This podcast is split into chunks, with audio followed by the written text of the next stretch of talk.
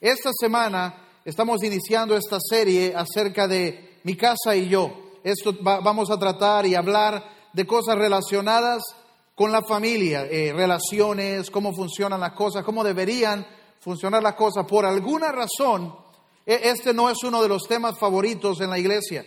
La gente prefiere eh, escuchar de, de unción, de poder, y está bien. Pero lo que hace que las cosas funcionen es cómo está nuestra familia, matrimonios, matrimonios jóvenes, jóvenes con sus padres, jóvenes eh, queriendo alejarse de sus padres, etcétera.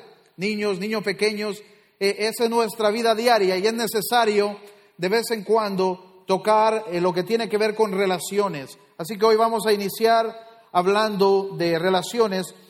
Ah, en mi caso, y por, si ustedes también, eh, algunos de ustedes no me conocen mucho, ah, nosotros somos pastores aquí, yo soy Pablo Elvir, mi esposa Kim aquí en este lado, que la vieron anteriormente. Ah, tenemos bien cumplidos y bien celebrados 11 años de matrimonio, aunque no parezca. Ustedes pensarán que hay 20 aquí, pero no. Igual tenemos dos hijos, a Jeremy, que tiene nueve, que está aquí. Jeremy, ¿puede levantar su mano? Ah, es el, que estaba ahí en el anuncio. Hay que ponerlo a trabajar para la iglesia, ¿verdad? Jeremy que tiene nueve y tenemos una niña, Megan, de seis. Cuando uno eh, empieza a tratar con sus hijos y empiezan los niños a crecer, cuántas experiencias. Nosotros hasta ahí hemos llegado, hasta nueve, hasta seis. Algunos de ustedes ya están lidiando con trece, quince, dieciocho años, veinte años, etcétera, y, las cosas van cambiando. Pero dentro de ello, yo pienso que la familia es la asignación más importante que cada uno de nosotros tiene, tanto los padres como los hijos. A veces pensamos que es un asunto solo de los papás, pero también los hijos tenemos una responsabilidad hacia la familia. Eh, eh, eh, es la asignación más importante. Pienso yo, el hombre puede perder muchas cosas, y me refiero al, al humano, al ser humano, puede perder muchas cosas, pero creo que donde más pierde es cuando pierde a su familia. Eso es lo que causa más dolor, es lo que puede llevar a mucha gente a, destruirse y, pasar el resto de su vida completamente arruinado. Es porque Dios nos diseñó para ser seres de familia, para tener esa gente cercana, esa gente de sangre. Dios lo diseñó de esa manera. En, en mi caso, déjeme compartirle un poquito para iniciar. Tenemos dos hijos. ¿Cómo los hijos son tan diferentes? Cuando uno inicia, con sus hijos, uno quiere que sus hijos sean lo mejor, que sus hijos sean mejores que los demás, aunque ya la semana pasada hablamos de no compararnos, pero a veces cuesta, ¿verdad? Cuando van a la escuela queremos que saque más que el otro. Si aquel sacó 100, queremos que el nuestro saque 101. Si aquel tiene un perro, el de nosotros que tenga dos perros.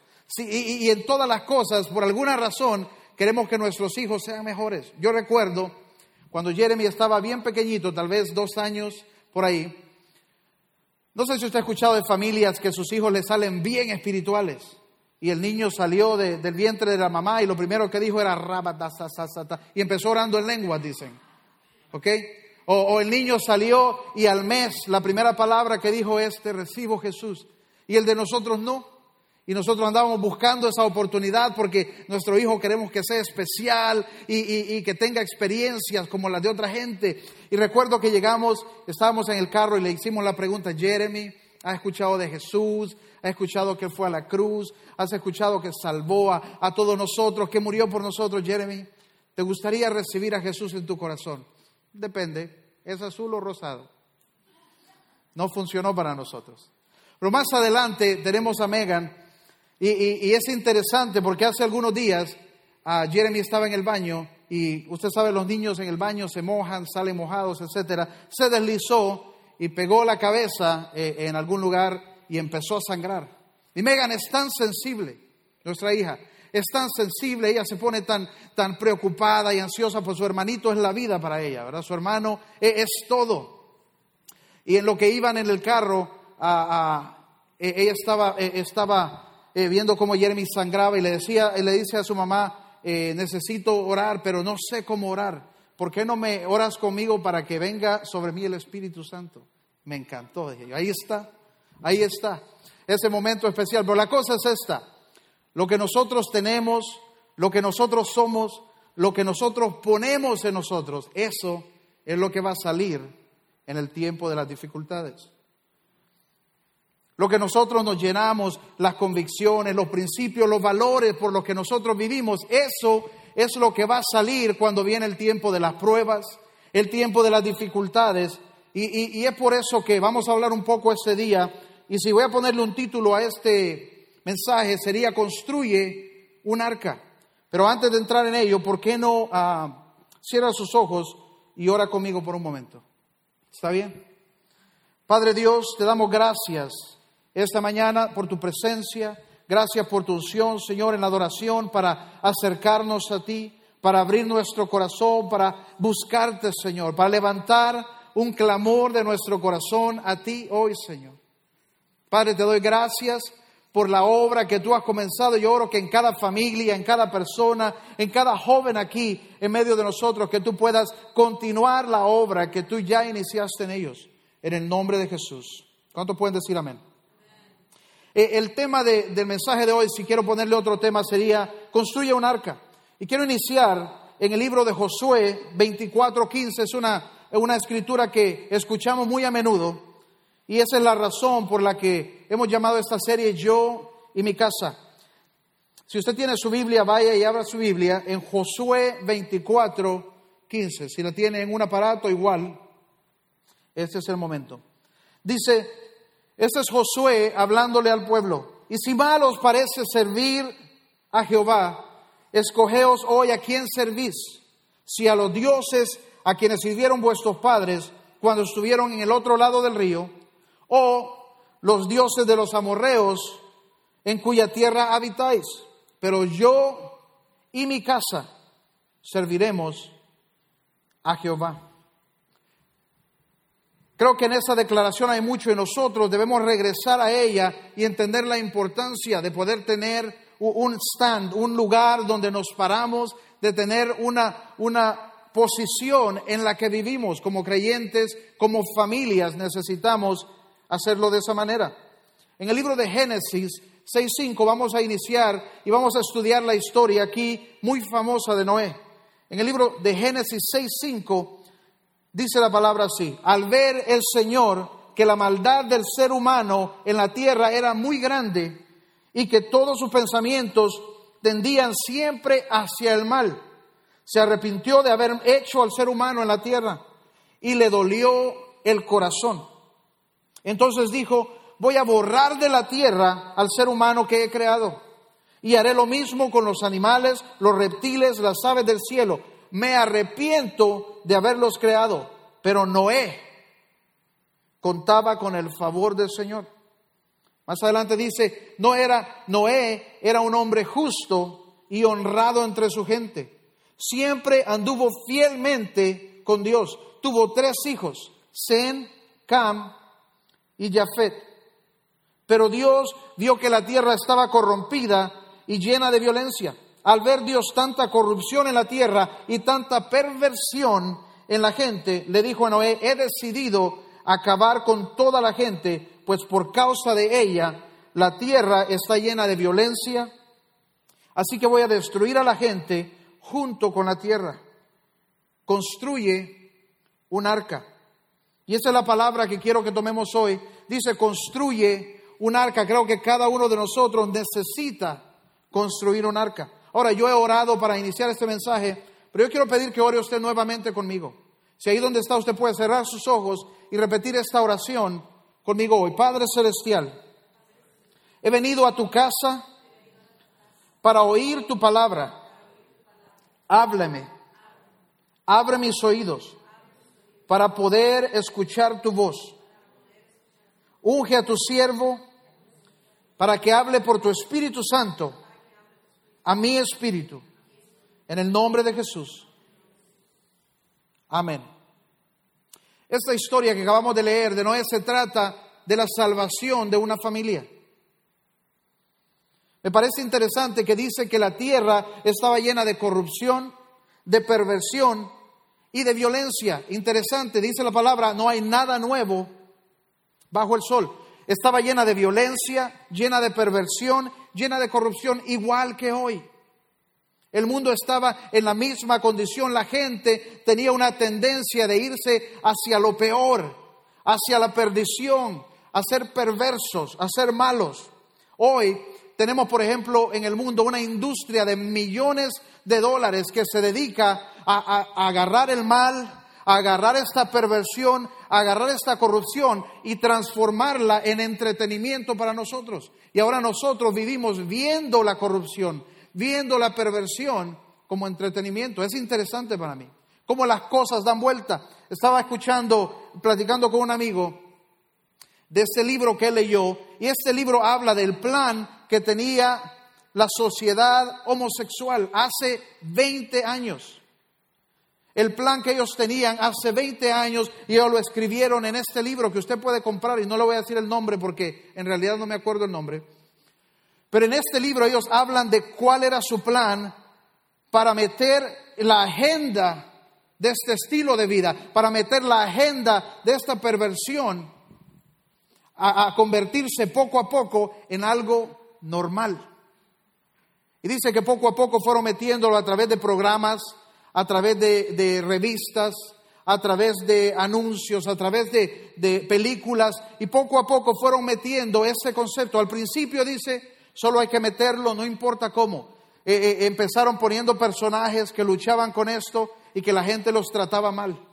Y la gente los trataba mal, los echaba a un lado, los excluían. Y poco a poco hemos llegado a un, a un día hoy donde muchos de los programas en la televisión ya incluyen personas que tienen estos problemas como si son cosas normales. Nosotros, si no tenemos cuidado, vamos a crecer y vamos a comenzar a ver esto como un entretenimiento y este fue el plan que ellos tenían. En Mateo 24, Jesús habla y dice, los tiempos de la venida del Hijo del Hombre, de la segunda venida, van a ser como los días de Noé, la misma cosa. Los tiempos en los que Dios está preparándose para enviar nuevamente a su Hijo van a parecerse demasiado a los días en los que vivía Noé. habla de guerras, habla de terremotos, habla de violencia, habla de persecución, habla de naciones levantándose contra naciones, habla de la gente.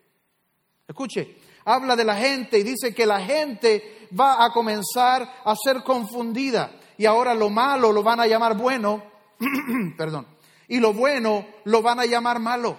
Y eso es exactamente lo que estamos luchando hoy. Dios se arrepiente del hombre. Dios se arrepiente de haberlo creado y dice, ah, voy a eliminarlos a todos. Pero había un hombre, había un hombre, Noé, que llamó el favor de Dios. Y en medio de aquella perversión, en medio de aquel mundo oscuro, en medio de aquel pecado, Dice que Dios pudo ver la luz que alumbraba en Noé.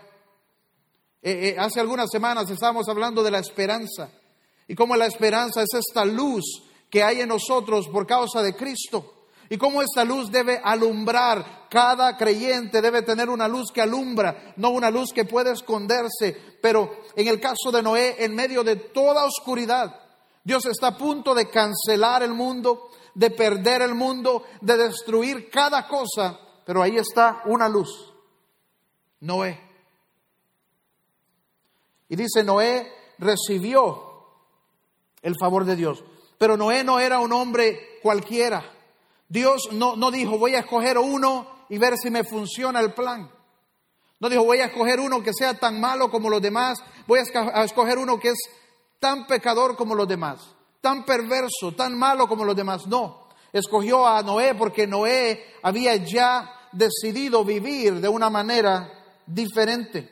Hay una razón por la que Noé encontró el favor de Dios. Hay tres características que menciona esa escritura acerca de Noé. Dice que Noé era justo, que Noé era honrado delante de los demás y que Noé escuchaba la voz de Dios. Entonces, número uno, quiero hablar de escuchar la voz de su corazón. Dice que él era justo, que caminaba en lo correcto.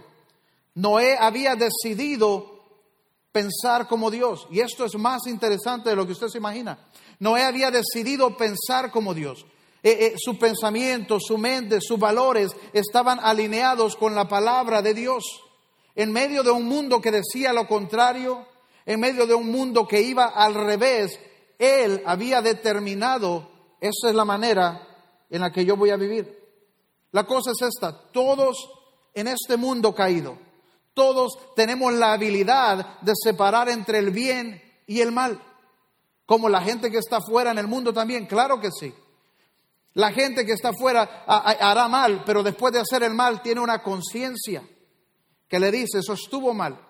La gente sabe y, el mal cuando hacen y cuando viven en maldad comienzan a ser comidos y comienzan a sentirse mal, comienzan a luchar internamente por esa maldad, porque todos, a causa del diseño de Dios, cada uno de nosotros tiene un, corazón, un, un sentido que nos hace saber, eso es el bien, esto es el mal. Es como un compás. Un compás que está bueno siempre le va a mostrar a usted dónde está el norte. Así es el ser humano. Por causa del diseño de Dios, siempre vamos a saber distinguir entre el bien y entre el mal. La gente cuando hace el mal sabe que está haciendo el mal. Pero la gente en el tiempo de Noé había decidido tapar sus oídos a esta voz había decidido cerrar sus oídos a su conciencia y ahora llamaban lo bueno malo y lo malo bueno. Habían cerrado su corazón a la voz de Dios. Y eso es lo que nosotros debemos cuidar primeramente. Así como Noé, tenemos que aprender a sintonizar la voz de Dios. Tenemos que saber escuchar esa voz en nuestro corazón. Madurez espiritual es increíble porque eso es lo que andamos buscando siempre, crecer mejorar, madurar. Y sabe usted que madurez espiritual es sencillamente amar lo que Dios ama y odiar lo que Dios odia. Pero lo complicamos tanto, lo complicamos tanto, es increíble. Yo recuerdo este ejemplo, ya lo he compartido anteriormente con ustedes, pero cuando mi esposa y yo estuvimos en la India, uno de los testimonios que más me impacta a mí es esta persona que escuchó el mensaje de la palabra una vez y con ese mensaje ella recibió en su corazón a Jesús. Y con ese mensaje ella fue y comenzó a hacer la obra de Dios. Y de repente había pasado un año y ella tenía 50 familias que ya conocían esta luz, que ya habían recibido de Jesús. Ella no tenía Biblia, no tenía iglesia, no tenía instituto bíblico, no tenía pastor, no tenía hermanos que le hablaran, no tenía Facebook para estar viendo la palabra todos los días que postean los hermanos. No, sencillamente ella recibió la verdad y esa verdad era la guía. Esa verdad le dirigía hacia el camino de Dios. Dios puede hablarnos.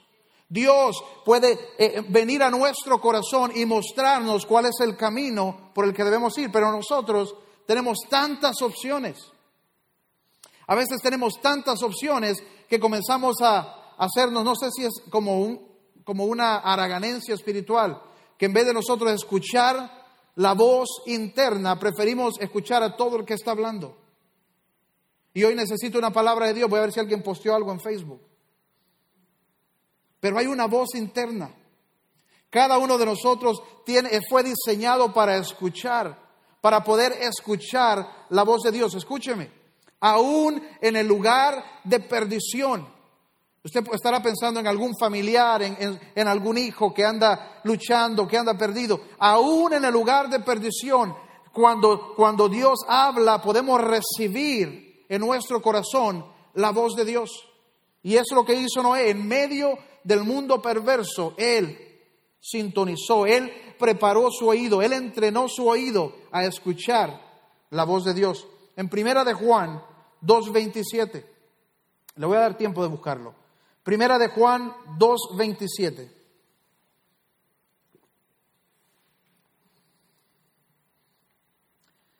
Y aquí lo traduce diferente en diferentes versiones de la Biblia.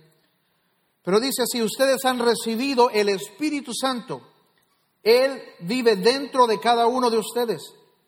Así que no necesitan que nadie les enseñe lo que es verdad, pues el Espíritu les enseña todo lo que necesitan saber y lo que Él enseña es verdad, no es mentira. Nosotros necesitamos aprender y el lugar donde tenemos que regresar es al lugar de poder escuchar la voz del Espíritu Santo, esa voz en nuestro interior. En el tiempo de Noé dice la palabra que ellos, no es que ya no estaba la voz, sino que ellos decidían tapar sus oídos, no escuchar el consejo, no escuchar la voz de Dios. Pero cada uno de nosotros tiene la habilidad de regresar y escuchar la voz de Dios. Yo quiero que usted se pregunte hoy mismo, hoy, ¿a quién está escuchando usted? Cuando usted se levanta cada día, ¿cuál es la voz que usted escucha? ¿Es la voz del periódico, la voz del mundo, la voz de la política? Habrá un tiempo en el que usted se detiene para escuchar la voz de Dios, para escuchar al Espíritu Santo dirigiéndole, guiándole, llevándole. Hey, en nuestra ciudad vale la pena escuchar a Dios. Porque un minuto significa estar en el lugar incorrecto, en el momento incorrecto. Pero tenemos en nosotros, dice ahí, que el Espíritu Santo vive dentro de cada uno de nosotros y que no necesitamos que alguien más nos enseñe, que Él puede enseñarnos la verdad. Él puede enseñarnos cuál es el camino. Él puede enseñarnos lo que está bien y lo que está mal. La segunda cosa dice que su estilo de vida era un ejemplo a todos los hombres. No, no es tan difícil. Y esa es la parte donde los creyentes luchan. Okay, porque venimos y decimos, es que no sé, y eso se hace, y eso no se hace, y cómo puedo mejorar, cómo puedo crecer. Y hacemos preguntas. Y, sabe que yo tengo que decir en cierto momento, si la Biblia lo llama pecado, es pecado. ¿Ok? Y, y ese es el lugar al que tenemos que ir. Dice la palabra que tenemos, que podemos identificar lo que es blanco y lo que es negro, lo que es bueno y lo que es malo. Y ese es el peligro del tiempo en que vivimos. Dice que en nuestro tiempo la gente va a comenzar a llamar malo lo bueno y bueno lo malo. Pero ¿será que nosotros tenemos que perdernos con el mundo? No. Usted tiene una voz interna. Ahora su estilo de vida tiene que alinearse con eso. Ahora su estilo de vida tiene que venir y tiene que eh, eh, ser exactamente un ejemplo del mandato de Dios. Yo creo que algunos de nosotros necesitamos dejar de pelear con Dios a favor del pecado. Y necesitamos comenzar a, a tomar el mandato de Dios y agradar a Dios en todo lo que hacemos. Debemos, debemos dejar de buscar que el pecado sea aceptable. Especialmente en la edad joven, usted, usted sabe, especialmente entre los 15, digamos, para ser moderados, de los 15 a los 30, es como una lucha donde la gente anda buscando llegar a la iglesia en donde se acepten más pecados. Y, no puede ser así. Dice la palabra, y llamaban el mal bien y el bien mal, de eso se trata. Pero si está, déjeme hacerlo sencillo. Si está en la Biblia y está claro, viva de acuerdo a ello. Y, pero es que no sé, hay tantas cosas. O empiece con los diez mandamientos.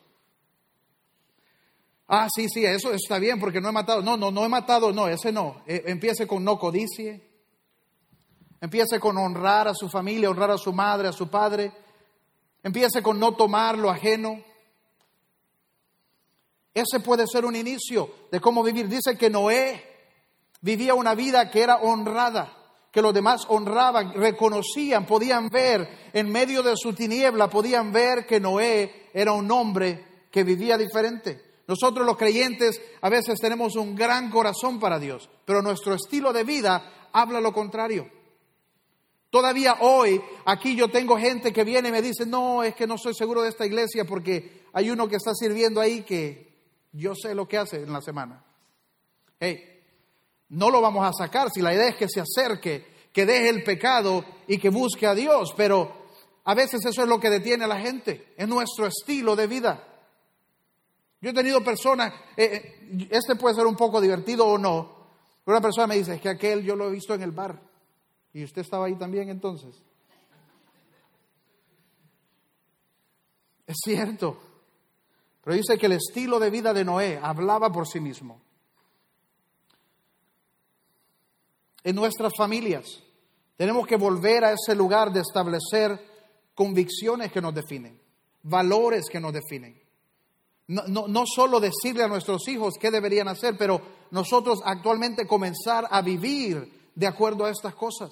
No importa si usted ha vivido 30, 40 años en el mundo, en el alcohol, en las drogas, y, y ahora dice, eh, quiero que se arreglen mis hijos. No, cuando usted encuentra a Dios, cuando usted arregla su vida, cuando usted comienza a tomar decisiones, cuando usted comienza a aplicar esta palabra, allí es donde usted está seteando convicciones para su familia. Es en ese lugar donde usted va a ver resultados. ¿Sabe qué? Dicen que se han hecho experimentos en donde agarran una gran cantidad de dinero y la llevan a un área pobre y comienzan a darle dinero a todas las personas para tratar de cambiar su situación, sus circunstancias. Y riegan dinero a ver quiénes hacen negocios, a ver quiénes salen del área, a ver quiénes mejoran su vida. Después de un tiempo, todos siguen iguales. La mayoría de las personas siguen en la misma condición. Pero si usted toma la palabra, si usted lleva la palabra, les lleva a Dios, Dios comienza a avivar la gente, la gente realmente se salva, comienzan a transformar su vida. Después de un tiempo, después de unos años, usted se va a fijar que esa familia ya no están ahí. Y eso es lo que este experimento ha demostrado, que cuando se lleva la palabra, cuando se llevan principios, después de un tiempo la gente sale del lugar incluso donde vivía, de la condición en la que vivía, por establecer valores. La tercera, dice que Noé caminaba fielmente con Dios. No es que andaba arriba y abajo, hoy, alababa, mañana caía, hoy alababa, mañana caía. No, dice que andaba fielmente con Dios. Algunos de nosotros lo único que necesitamos para ser el creyente eh, eh, eh, modelo es dejar de caer tanto. ¿Ok? Y no es que no se pueda caer. Cuando hablo de caer, hablo que en el tiempo de nuestra debilidad no soltamos a Dios. En el tiempo de nuestra debilidad no soltamos nuestra fe. En el tiempo de nuestra lucha nos agarramos de nuestro Dios, nos agarramos de nuestra fe y nos levantamos. Esa es la idea. Dice que Noé caminó fielmente con Dios todos los días de su vida. ¿Y sabe qué? Me llama la atención aquí. Es increíble si usted considera que Noé hizo todo esto y no tenía Biblia, no tenía pastor, no tenía hermanos, no tenía hermanas que le dieran palabra, no tenía iglesia donde ir, no tenía grupos fusión. No había otra persona en su tiempo con el que él pudiera ir y reunirse y hablar de las cosas de Dios. No había. Aún así, él se mantuvo firme en su fe. Es por eso que cuando Dios dice, eh, me arrepiento de haber construido el mundo, me arrepiento de haber construido el hombre, voy a destruirlo. Dice, pero en medio de la decepción de Dios vio una luz. Una luz, Noé. Un hombre que estaba viviendo de una manera diferente. Usted puede representar esa familia. Usted puede ser esta familia. Usted debería ser esta familia.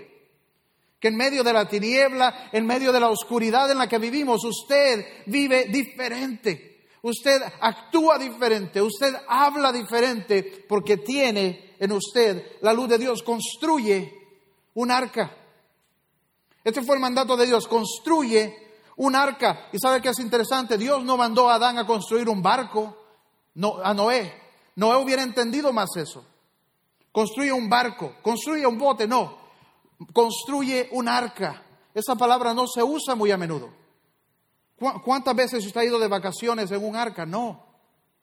Por alguna razón, esa, esa, palabra del arca representa un lugar de salvación, una cápsula, un instrumento de salvación, de, de, preservación. Y eso es lo que representa para nuestras familias. Cuando hablo de construir un arca, no, no va a haber locos aquí que lo vamos a encontrar construyendo un arca allá en el roble o en algún lugar. Era gigantesco ese lugar. Dice que en Holanda construyeron una, tomaron las medidas exactas y construyeron el arca y creo que es un restaurante y todo ahí adentro. Es grandísimo. Y Dios llama a Noé a construir un arca. Un trabajo que le tomó 100 años a él y a su familia. Hoy ese es el llamado que Dios nos hace a nosotros. Construye un arca, pero esta arca no es eh, en lo físico, no es un arca de madera, es un lugar de salvación es el lugar de tu familia, es tu hogar y no estamos hablando de su casa. No, no es su casa, estamos hablando del contenido de su familia. Y no solo su familia más próxima, su papá, su mamá, sus hijos, sus hijas, sino que viene el resto de la familia. Y después todos los amigos. A mí me encanta, mi esposa me, me comparte, cuando ella creció, como sus padres siempre sus puertas estuvieron abiertas. Y ellos, eh, Kim tiene tres hermanos, son cuatro ellos. Y, podían traer a todos sus amigos a la casa y nunca tenían que preguntar. Entonces me imagino que habían fines de semana en ese lugar que parecía el arca de verdad, zoológico, especialmente después de todo el fin de semana. Pero ¿qué es lo que ellos estaban haciendo? Estaban preparando un lugar de preservación. porque ellos no tenían que preocuparse de dónde andaban sus hijos, qué andaban haciendo, con quién andaban. Todos llegaban donde ellos. Y en ese lugar habían principios, en ese lugar habían valores, en ese lugar habían cosas que no eran permitidas, en ese lugar había un estándar de Dios, un estándar de una familia que vivía conforme a la palabra. Y todo lo que sucedía en ese lugar era conforme a la palabra. Nosotros tenemos que construir para nuestra familia un arca. Padres, necesitamos construir un arca alrededor de nuestra familia, de nuestros hijos. Un lugar que los separe del mundo. Un lugar que los separe de, lo oscuro que está, de la perversión que dice la Biblia, de la corrupción. Para que no se confundan, para que no pierdan su mente. Moisés, Noé vivía en el mundo. Noé vivía en el mundo, pero no era parte del mundo, no estaba corrupto como los demás, no era perverso como los demás. Él pudo separarse. Tenemos que separarnos para que nuestras mentes no comiencen a pensar como el mundo, para que la mente de nuestros hijos no comiencen a pensar como el mundo, para que no comencemos a tomar decisiones de acuerdo a lo que el mundo dice. La palabra nos dice que tal el pensamiento del hombre, tal el hombre es. No se trata de separarnos físicamente, de, salirnos del mundo y meternos en una burbuja, pero sí tiene que haber un lugar de salvación. Tiene que haber un estándar en nuestro hogar. Yo, la palabra dice que, que tenemos que hacer separación, que tenemos que mantener nuestra santidad, nuestra pureza, que tenemos que crear un altar a Jehová. ¿Y sabe qué? Yo así veo mi hogar, yo así veo mi casa. Y desde, desde antes, desde que era solterón, recuerdo un día que un amigo, muy amigo, muy cercano, se pasó de la línea y se metió en un tema que para mí no era, lo saqué de mi casa. Y, quedó bien confundido él. Pero tenemos que hacer líneas porque el mundo va a tratar de meterse. El pecado va a tratar de convencernos que ya no es la gran cosa. Esa es la lucha en la que hoy vivimos. Como familias, como padres, tenemos que establecer valores por los cuales vivimos en nuestra casa. Y déjeme decirle algo. Si usted está arriba de los 30, usted ya lo sabe. Si usted está abajo de los 30, escuche. Eh, eh, eh, son las mismas trampas de generación en generación. Sí, que sos un santurrón, sos un anticuado. Eso de vivir una vida agradable a Dios, eso es de perdedores. Es la misma lucha de generación en generación. Sos un aburrido, sos un perdedor. Pero ¿sabe qué? Cada generación ha tenido que decidir. Cada hombre, cada mujer ha tenido que decidir si se va a la corriente del mundo o si si se para y se, y se mantiene en los valores que la palabra nos enseña. Una vez más, como decía Josué en Josué 24:15, si mal os parece vivir para Jehová, servir a Jehová, escogéis, escogeos hoy a quién van a servir. Si a los dioses a quienes sirvieron vuestros padres cuando estuvieron al otro lado del río, o a los dioses de los amorreos en cuya tierra habitáis. Pero yo y mi casa serviremos a Jehová. Jóvenes, usted no puede irse al mundo tratando de salvar a todo el mundo a costa de su propia alma. ¿Cuántas veces he escuchado la excusa de un joven que dice, no, solo ando en los bares porque quiero salvar a mis amigos? Mentira. No, no, e-, es, es que hay que rescatarlo, pero primero usted tiene que estar salvo. Primero usted tiene que estar bien amarrado al arca. Es importante porque esa es la trampa del enemigo para llevarnos. Tenemos que regresar al arca, tenemos que regresar a nuestra devoción, a nuestra consagración. Esas son palabras que ya en el mundo de hoy ya es, ¡uh! ¡Qué feo eso! Nuestro Dios no ha cambiado. Nuestro Dios es el mismo ayer, hoy y por siempre. Tenemos que regresar al lugar de nuestra devoción, al lugar de consagración, regresar a nuestra santidad, a la pureza. Tenemos que santificar nuestros hogares, tenemos que santificar nuestras mentes, tenemos que regresar al lugar de purificarnos delante de Dios a través de la sangre de Cristo. Tenemos que regresar a ese lugar. Como familia necesitamos construir un lugar que representa el arca de su familia. No se canse cuando los hijos empiezan a presionar, que me tenés muy amarrado, que los demás pueden hacer esto, que los demás pueden hacer lo otro. No se canse, porque el suyo va a ser preservado, porque el suyo va a ser salvo. No se canse, como decía mi esposa, no se canse de orar. Si su hijo se ha alejado un poco, si sus hijos o su familia se ha alejado un poco de Dios, no se canse. No se canse de venir delante de Dios, porque allá adentro esa voz va a seguir puyándoles. Esa voz va a seguir hablándoles y ellos van a tener que regresar al arca de Dios. Pero padres, eso es algo importante. Dios no nos ha llamado a decirles a nuestros hijos historias de santidad, sino a mostrarles cómo vivir en santidad. Dios no nos ha llamado a decirles que no beban, que no fumen, que no hagan drogas, sino que tenemos que mostrarles cómo se vive una vida en libertad. No nos ha llamado a decirles que no sean rencorosos, pero a mostrarles cómo perdonamos. Dios no nos ha llamado a decirles que se porten bien, sino a modelar cómo vivir una vida agradable a Dios. Edifiquemos un arca. En ese tiempo el juicio venía sobre la tierra. Y nosotros sabemos que nuevamente el juicio va a venir. Pero tenemos que edificar un arca, tenemos que regresar a ese lugar de consagración, de establecer valores. Hoy, más que nunca, necesitamos poner valores, los valores de Dios en nuestros hijos, en nuestra familia. Aplican a los esposos, aplican a las esposas, aplican a los hijos, aplican a los abuelos. Tenemos que comenzar a ganar, donde el pecado del abuelo ya no es, ah, es el abuelo. No, él tiene que regresar también a este lugar. ¿Por qué no cierra sus ojos ahí donde está? Vamos terminando hoy. Yo sé que estos no son los temas más emocionantes para la gente, pero es necesario regresar nuestras familias al lugar de Dios. Que en medio del tiempo oscuro que Dios pueda decir, allá hay un arca esa familia. Allá hay una luz en aquella familia. Y no importa lo que diga el mundo, no importa lo que dicen sus vecinos, no importa lo que dice el resto de su familia por el momento, que usted pueda pararse y usted y los suyos poder decir, no importa a que Dios quieran servir, yo y mi casa,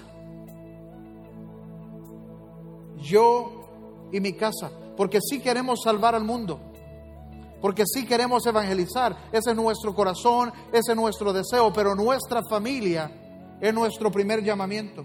Nuestra familia es nuestra primera asignación. ¿De qué nos vale ganar el resto del mundo y perder a los nuestros?